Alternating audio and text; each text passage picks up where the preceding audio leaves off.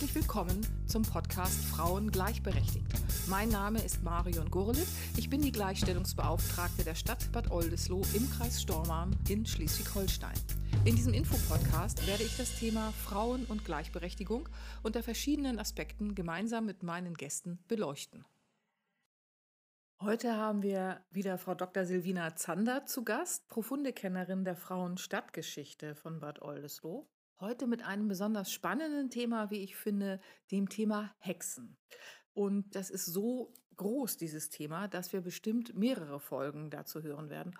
Heute bewegen wir uns im 17. Jahrhundert in Bad Oldesloe und sind sozusagen in dem Bereich der Anfänge der Hexen. Silvina, kannst du mir sagen, wie sah denn Bad Oldesloe aus zu diesem damaligen Zeitpunkt? Wer hat da so gelebt? Und was mich auch interessieren würde, ist, gab es denn auch Ärzte oder Leute, die Ahnung hatten von Krankheiten, Gesundheit? Was gab es da so? Das waren jetzt ganz viele Fragen in einem.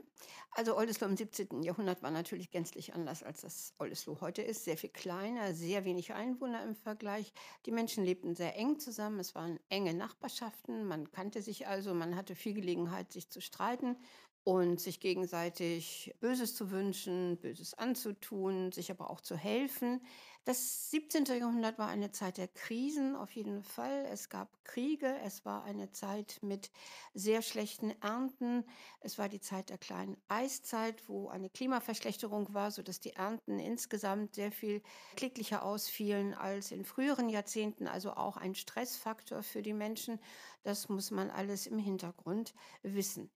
Im 17. Jahrhundert, also am Anfang so um die 1640er Jahre, war der Höhepunkt der Hexenverfolgung und auch die drei Verfolgungen, die wir in Oldesloe dokumentiert haben, finden in dieser Zeit statt. Es sind die drei Angeklagten Gretchen Dwenger, Kathrine Faust und Anna Heidmann und die Prozesse liefen zwischen 1636 und 1647.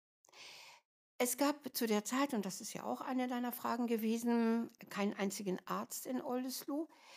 Die medizinische Versorgung von Mensch, aber auch Vieh erfolgte durch Kuhhirten, Schäfer, die Scharfrichter, die eine gute Kenntnis von der menschlichen Anatomie hatten, durch die Barbiere, die gleichzeitig auch oftmals Chirurgen und Ärzte waren, und natürlich durch die Hebammen im weiten Bereich der Frauenheilkunde.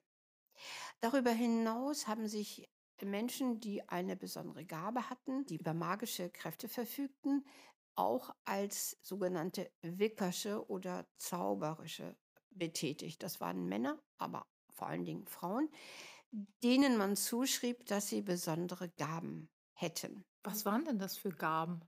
Dass sie heilen konnten, dass sie etwas voraussehen konnten. Es gibt in Oldesloe eine Frau Lisbeth, die spielt auch später in den Hexenprozessen eine sehr unrühmliche Rolle. Diese Lisbeth zum Beispiel konnte das Sieb drehen. Das, wie genau sie das gemacht hat, weiß ich auch nicht, aber damit konnte man Diebe ausfindig machen. Ein großes Problem, wenn früher den Menschen, äh, das hatten wir ja schon beim Thema Armut, irgendetwas abhanden kam und wenn es noch so geringfügig war, war die Not groß und man hat alles versucht, den Dieb zu finden. Eben auch durch Siebdrehen. Und ähm, sie hat auch Kristallgucken gemacht, also in die Zukunft geguckt. Und sie ist eine Frau, die gefragt worden ist, wenn man das Gefühl hatte, man sei Opfer eines bösen Zaubers geworden. Und man hat ihr zugetraut, dass sie das weiß, dass sie das sehen kann, dass sie in die Zukunft blicken kann. Das heißt, diese Frau und mit ihr alle anderen Zauberischen waren natürlich auf der einen Seite gesuchte Personen, weil sie etwas konnten, was notwendig war. Auf der anderen Seite natürlich auch gefürchtete Personen, weil sie etwas zu wissen schienen, was sie vielleicht auch nicht wissen sollten und eine Kraft, die von irgendwo herkam, die man nicht einschätzen konnte und die deswegen eigentlich immer in Gefahr standen, dass sie in ihrer Wahrnehmung kippten, also von der positiven Magie, der weißen Magie hinüber in die schwarze, die dann schädigend ist. Also oft waren gerade diese Frauen dann auch äh, die Opfer der Hexenanklagen, weil sie gerade in diesem schmalen Terrain sich bewegten. Du hattest Wickersche erwähnt. Ja. Wie muss ich mir das vorstellen? Waren das Leute, die sozusagen zugewandert waren? Waren das Leute, die schon immer in Oldesloe gewohnt haben? Und wo kommt dieser Begriff her? Weißt du das? Also der Wickersche, das ist so ein Zauberbegriff, das kommt aus dem Niederdeutschen, nehme ich mal an. Aber in der Regel waren das Personen, die umhergewandert sind. Also die in Oldesloe habhaft zu machende Lisbeth, von der weiß man es nicht. Die heißt einfach nur Lisbeth und mehr weiß man nicht. In der Regel waren das Personen, die umhergezogen sind. Und die auch deswegen natürlich so ein, sie gehörten nicht wirklich in die Gemeinschaft hinein, also auch deswegen standen sie am Rande. Aber es gibt auch Menschen, die durchaus in die Gemeinschaft gehörten. Zum Beispiel die Gretje Dwenger, die dann später als Hexe angeklagt wird. Deren Mann war Kuhhirte. Der gehörte also auch in diesen weiten Bereich von Menschen, die im Heilen tätig sein konnten. Und sie gibt in ihrem späteren Prozess an, dass sie und ihr Mann Vieh heilen konnten. Und das wird dann auch erzählt, dass sie konnte so mit einem Stich Gase entweichen lassen. Und sie hat dazu dann immer eine magische Formel gesprochen, wenn sie das gemacht haben. Also Jesus Christus, die heilige Dreifaltigkeit sollen helfen, dass das Gas entweicht. Das hat sie durchaus gemacht und ist auch in diesem Zusammenhang ganz oft angefragt worden. Auch ihr Mann, wenn Pferde krank wurden, hat man ihn zu Rate gezogen. Schwierig, wenn das Tier dann trotzdem starb. Dann kam immer leichter Verdacht auf, das war jetzt keine weiße Magie, sondern das war schwarze Magie. Das haben sie gemacht und sind auch deswegen angezeigt worden, dass äh, sie Zauberei betreiben. Aber Zauberei war zwar verboten, besonders wenn das mit magischen Formeln gemacht wurde, aber in keinster Weise so heftig wie die Hexen. Also die sind nicht verbrannt worden, die bekamen meistens eine Verwarnung, sie sollen es lassen und dann war gut. Es war eben auch so, dass die gesamte Gesellschaft an diese Magie geglaubt hat. Alle, Hochstehende, Geringstehende. Es war einfach Konsens, dass es diese Kräfte gibt. Ah, also also ich muss mir das praktisch so vorstellen, alle sind davon ausgegangen, es gibt Leute, die magische Kräfte Ja. haben, äh, was als weiße Magie, weißer Zauber Mhm. angesehen wurde und das war etwas Gutes und man hat dann irgendwie wurde gesagt: „Lass das mal lieber, das ist nicht so gut“ oder hat nur eine 'ne kleine Strafe bekommen. Kann man sagen, das ist so eine so eine Art Vorstufe, bevor es dann sozusagen umgekippt ist in diese Hexenverfolgung, die dann ja auch für viele sehr grausam geendet hat? Auf jeden Fall. Also ich habe es ja schon gesagt, das ist ein schmaler Grat, auf dem man da wandert. Bevor jemand als Hexe betitelt wird und als solche dann auch verfolgt wird, gehört natürlich diese Möglichkeit, dass jemand magische Kräfte hat, unbedingt dazu. Und wenn man nachher die Prozessprotokolle sieht, dann äh, merkt man auch, diese Frauen waren ja eingebunden in die Gemeinschaft. Sie standen zwar alle ein wenig am Rande, Kuhhirte ist nicht gerade die Oberschicht und Laienweberin ist auch nicht Oberschicht, aber sie gehörten trotzdem in die Stadt Oldesloe. Sie waren bekannt, man kannte sich, die wohnten ganz eng mit anderen Menschen zusammen und die hatten immer eine sehr lebendige Geschichte mit ihren Nachbarn. Und vielleicht sind solche Sachen ganz typisch. Die eine der Angeklagten, die Kathrine Faust, die hat zum Beispiel bei einer Wöchnerin ihrer Nachbarin, mit der sie nicht unbedingt immer im Frieden lag, die hat ein kleines Kind bekommen und das Kind liegt in der Wiege und sie hängt einen Dillenbusch in diese Wiege. Das ist Dill und Dill galt in der Frauenheilkunde eigentlich bis heute, wenn man das trinkt oder eben hinhängt, das fördert den Milchfluss bei der Mutter, also stillfördernd. Anerkanntes Heilmittel haben alle Hebammen verwandt. Weiße Magie, wenn man so will. Weiße Heilkunde. Jetzt aber, wo Streit aufkommt, da wird auf einmal gesagt, sie hat einen Dillenbusch in die Wiege gehängt, um dem Kind was Böses zu tun. Und so passiert das ganz oft, indem gerade im Prozess gegen Gretje Dwenger, also die Kuhhirtin, die auch Vieh behandeln konnte, da ist es immer wieder so, dass die Zeugen sich an Sachen erinnern, die Jahre zurückliegen und sagen, ja, also einmal habe ich irgendwas zu ihr gesagt und dann hat sie gesagt, ähm, das wirst du bereuen oder ähm, das, du wirst schon sehen. Oder sie hat eine Geste gemacht, mit zwei Fingern auf jemanden gezeigt und ist über den Rinnstein gestiegen. Und dann passierte irgendetwas. Dann wurde, dann starb eine kleine Katze, dann wurde das Pferd krank, dann wurde ein Brot, das man sich geliehen hatte, auf einmal doppelt so groß. Dann wurden Schweine krank, dann brach sich ein Kind das Bein. Und jetzt wird es mit der Hexerei in Verbindung gebracht. Als das passierte, noch nicht, aber jetzt in der Rückerinnerung. Und da sieht man, dass diese Personen dann zwar gefragt wurden, um irgendwo zu helfen, aber eben auch gefürchtet wurden. Und wenn jetzt jemand die Entscheidung trifft, ich zeige die Person als Hexe an, dann auf einmal kommen die anderen hinterher und sagen, ja, genau, da war doch auch was, ich kann mich erinnern. Und dann kumuliert das und die Frau hat große Schwierigkeiten, zu beweisen, dass sie keine Hexe ist, dass sie die schwarze Magie nicht kann. Die eine von den Angeklagten sagt, hm, sie würde die Kunst gerne können, aber sie kann sie nicht. Was man ja auch im Folge eines Hexenprozesses ein bisschen leichtsinnig finden kann, dass sie sagt, ich würde es gerne können. Ja, genau. das, das hört sich so an, dass es eine durchaus leichtsinnige Aussage ist. Interessant ist auch ein Fall, das ist auch Gretje Dwenger. Diese Person hat das Gefühl, abends läuft immer eine Maus seine Beine hoch, es ist ganz unangenehm. Und sie wird beschuldigt, ihm das angezaubert zu haben. Weil man sich aber nicht zu helfen weiß, ruft man sie, um den bösen Zauber wieder wegzunehmen. Das ist ganz oft, dann wird Menschen gesagt, das muss dir ein Böser angehext haben und dann gucken sie, wer könnte das gewesen sein und fragen den dann, du mach es wieder weg. Gretchen Dwenger sagt, sie sollen Teufelsdreck kaufen. Das ist Asant, das ist eine Pflanze, wird heute noch als Gewürzpflanze benutzt. Und das kaufen sie beim Kräuterhändler, den gab es in Oldesloe. Und der wird dann geräuchert über den Mann. Auch heute gilt er noch als hilfreich bei allen möglichen Lungenkrankheiten.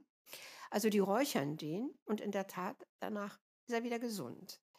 Also kurioserweise wird eine Frau als böse Zauberin beschuldigt, aber gleichzeitig dann auch als Heilerin gerufen. Also da merkt man diese Verwobenheit zwischen schwarzer und weißer Magie, äh, wie schmal der Grad war, auf dem diese Frauen tatsächlich sich bewegt haben. Und das waren hauptsächlich Frauen, die das äh, betroffen hat. Ähm, also im Großen und Ganzen gesehen muss man sagen, die Hexenverfolgung betrifft Männer, Frauen, in manchen Regionen sogar mehr Männer als Frauen. Kinder, Jugendliche, Schwangere, junge, alte, da wurde nicht groß unterschieden, besonders in Regionen, wo die Hexenverfolgung auf Besagung beruhte. Also wo eine Hexe aussagt, sie hat auf dem Blocksberg oder sonst wo ganz viele andere gesehen und darunter Elsa Bethe, Thale Schacht und so weiter, die dann eben auch angeklagt wurden. In diesen Fällen ist das bunt. In Schleswig-Holstein gibt es nicht so viele Prozessketten, auch in Oldesloe nicht, das sind drei Einzelfälle. Da gibt es keinen angeklagten Mann, aber Frauen insgesamt waren sicherlich gefährdeter. Also der Hexenhammer, der große äh, Treiber der Hexenverfolgung, der hat ausdrücklich das ähm, Delikt feminisiert, also mit Frauen in Verbindung gebracht, die Frauen als das Böse schlechthin. Und im Alltag waren die Frauen natürlich diejenigen, die am ehesten so in der Heilkunde tätig waren, in der Geburtshilfe bei Frauen. Und die, die Geburt ist halt immer so, ein, so eine Lebensgrenze. Das war gefährlich, in der Geburt zu sein. Und da hat man sich natürlich schon allerlei magischer Hilfsmittel bedient. Das haben die Hebammen gemacht. Kleine Päckchen gepackt mit magischen Zauberformeln, die dann den Frauen auf die Brust gelegt wurden. Also deswegen waren Hebammen bisweilen auch im Ruf, da so etwas zu können, was andere nicht können. Dann waren sie natürlich zuständig oft für das Kleinvieh, für die Schweine und so. Wenn die krank wurden, wurde auch oft vermutet, dass es eine angehexte Krankheit war. Sie haben die kleinen Kinder betreut, wenn die krank wurden, auch leicht, dass Frauen schuldig wurden. Sie haben zum Beispiel gebuttert und das ist oft auch eine Sache, die es gelingt das Buttern nicht. Und dann wurde auch oft vermutet, ja, das waren auch Frauen, äh, Hexen, die das eben verhext haben, dass die Milch nicht zu Butter wird. Und also sie waren in den Bereichen tätig, wo oft die Möglichkeit war, mit Hexerei zu agieren. Das war natürlich nicht, wenn man jetzt Schreiber in einem Büro war und die Schrift gelang nicht, hat man selten gesagt, das war jetzt mein Kollege, der mir die Schrift verhext hat. Aber in den Bereichen, in denen Frauen tätig waren, war das schon eher eine Gefahr. Also ein gefährliches Leben, wenn man sich sozusagen um Heilkunst bemüht hat, ja. ob jetzt für Mensch oder Tier. Das höre ich da so raus. Wie war denn das? Es gab doch auch die Barbiere und den Scharfrichter und so hier in Oldesloe, die ja auch Ahnung hatten, sozusagen von, von Heilungsprozessen, ja. Äh, standen die dann sozusagen auch in der Gefahr, dass es dann irgendwann gekippt ist, dass man ihnen unterstellt hat, sie bewegen sich Richtung schwarze Magie oder waren die eher so ein bisschen außen vor? Äh, also der Scharfrichter auf jeden Fall war komplett außen vor. Der Beruf war ja unehrlich. Eigentlich durfte man sich von dem gar nicht berühren lassen. Dann wurde man auch unehrlich. Zudem sind die Leute, wenn sie krank wurden, gerade so mit Brüchen, also solchen Sachen, wo er sich auskannte, weil in der Folter hat er ja akut selber gebrochen und konnte auch den Heilungsprozess dann am ehesten wissen, wie man Wunden schient. Das war nicht so von schwarzer Magie behaftet, weil das hatte irgendwas das waren nicht so merkwürdige Sachen. Da hat mich jemand angestoßen, mir auf die Brust geklopft und dann wurde ich krank, sondern das war eine klare Sache. Man war hingefallen, der Arm war gebrochen, er hat es geschient, da war nicht so viel Luft. Obwohl die im Einzelfall sicherlich auch bedroht waren. Also das muss man gucken. Also in Oldesloe sind die nicht beschuldigt worden. Ja, interessant mit dem Scharfrichter sozusagen, weil, weil er gefoltert hat, wusste er auch, wie man einen gebrochenen Arm wieder richtet. Genau. Hatten. Ja, man könnte jetzt garstigerweise sagen, hat alles auch mal seine Vorteile. Aber ja. ähm, die, äh, wenn jetzt, äh, wenn ich davon ausgehe, es ging auch, ja auch um diese Sachen wie Schadenszauber. Ne? Mich hat äh, eine Frau angestoßen, daraufhin bin ich krank geworden oder meine, meine Kuh ist tot umgefallen oder solche Geschichten.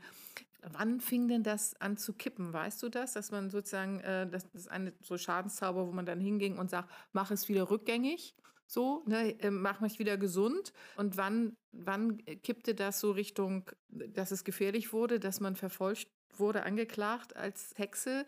So, du hattest ja den Hexenhammer erwähnt. Ja, der stammt ja schon relativ früh aus dem 15. Jahrhundert. Also den Glauben an Hexen hat es ja eigentlich schon sehr viel früher gegeben. Nur hat es nicht diese Wucht entfaltet, dass es zu diesen Massenverfolgungen kommt. Wie es zur Hexenverfolgung kam, ist wirklich ein ganz weites und kompliziertes Feld. Da gehen ganz viele Faktoren, Ketzerverfolgung, spielen damit eine Rolle. Natürlich Unsicherheitsfaktoren, die Gesellschaft ist im Bruch. Die Reformation kommt, die ganzen Glaubensgewissheiten brechen, Kriege kommen Untergangsstimmung macht sich breit in weiten Bereichen. Eben die Ketzerbewegung, die eine weitere große Bedrohung sind. Dass all das zusammenkommt und dann dieses Delikt der Hexerei sich langsam entwickelt und herausschält. Und die Hexen sind jetzt ja dann in der Interpretation oder in der Definition, sind die ja keine Einzelkämpferin mehr, die jetzt ein bisschen Schadenzauber machen oder ein bisschen weißen Zauber, sondern die sind dann Angehörige einer Teufelssekte. Das ist ja das große Neue, dass sie tatsächlich im Auftrag des Teufels, mit dem sie auch Kontakt haben und zu dem sie auch auf dem Bungsberg fliegen, dass sie Angehörige einer Sekte sind. Und das ist eigentlich dann das Hauptdelikt. Und das spielt hier in Oldesloe noch in den Prozessen nur bei einer Frau wird danach gefragt, eigentlich noch keine so bedeutende Rolle. Das ermöglicht aber die brutale Verfolgung, weil man jetzt daran geht, den Teufel auszurotten.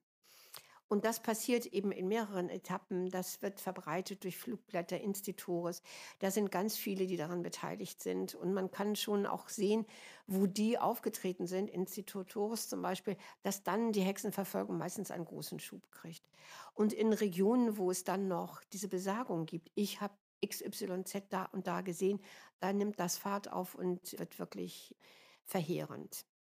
Und weißt du, gab es da zum Beispiel einen großen Unterschied im ländlichen Raum im Vergleich jetzt zu den Städten, so wie Hamburg und Rostock? Ist es da ähnlich gelaufen oder kann man sagen, im ländlichen Raum, also auch hier so im Raum vom heutigen Schleswig-Holstein, gibt es so bestimmte Besonderheiten? Also Schleswig-Holstein hat viele Hexenprozesse gehabt, aber im Vergleich zu bestimmten Regionen in Süddeutschland, Trier, Kur, Trier, das sind Kurpfalz, in diesen Regionen, wo das massiv äh, Verfolgung gab, ist Schleswig-Holstein relativ, man muss wirklich sagen, relativ mit wenig Verfolgung. Natürlich gab es viele Verfolgungen im ländlichen Raum, auch hier um Oldesloe rum auf den Gütern. Da gab es einige Buchwald, Ahlefeld, die sehr heftige Hexenverfolgung waren, auch auf Gut Trenthorst. Ähm, auf einigen der Lübschen Gütern gab es Verfolgungen, auf Fehmarn ganz viel, in Mecklenburg viel, woran man sieht, es ist nicht abhängig vom Glauben, also in katholischen und protestantischen Ländern gleich heftig. Eine Ausnahme bilden große Städte wie zum Beispiel Lübeck. Und da geht man davon aus, es gab da auch Hexenverfolgung, aber sehr, sehr wenig, dass der Lübecker Rat zur Abschreckung oder zur Disziplinierung seiner Bürger nicht die Hexenverfolgung benutzt hat, sondern andere Mittel. Da ist es eine schwierige Sache. Also da ist die Forschung ja auch noch ja, immer noch am Forschen und Überlegen und gucken, wie das zusammenhängt. Aber da äh, ist das nicht so verbreitet wie in manchen süddeutschen Städten, wo wirklich durch die Besagung dann auch der ganze Rat als Hexer, Hexerin verfolgt wird. Das ist ein bisschen anders gelaufen hier. Aber ansonsten muss man sagen, überall gab es das.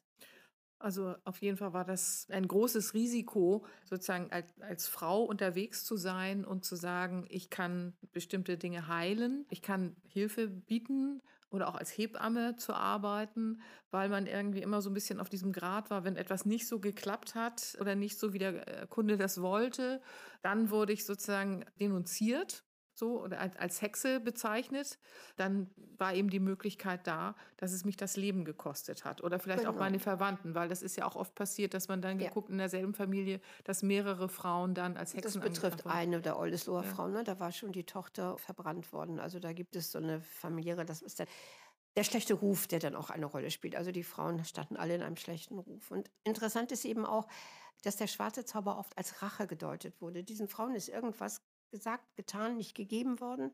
Und dann wird das Böse als Rache definiert. Also ja, das kommt dann oft nicht so ganz aus der Luft, sondern die, die haben eine Vorgeschichte.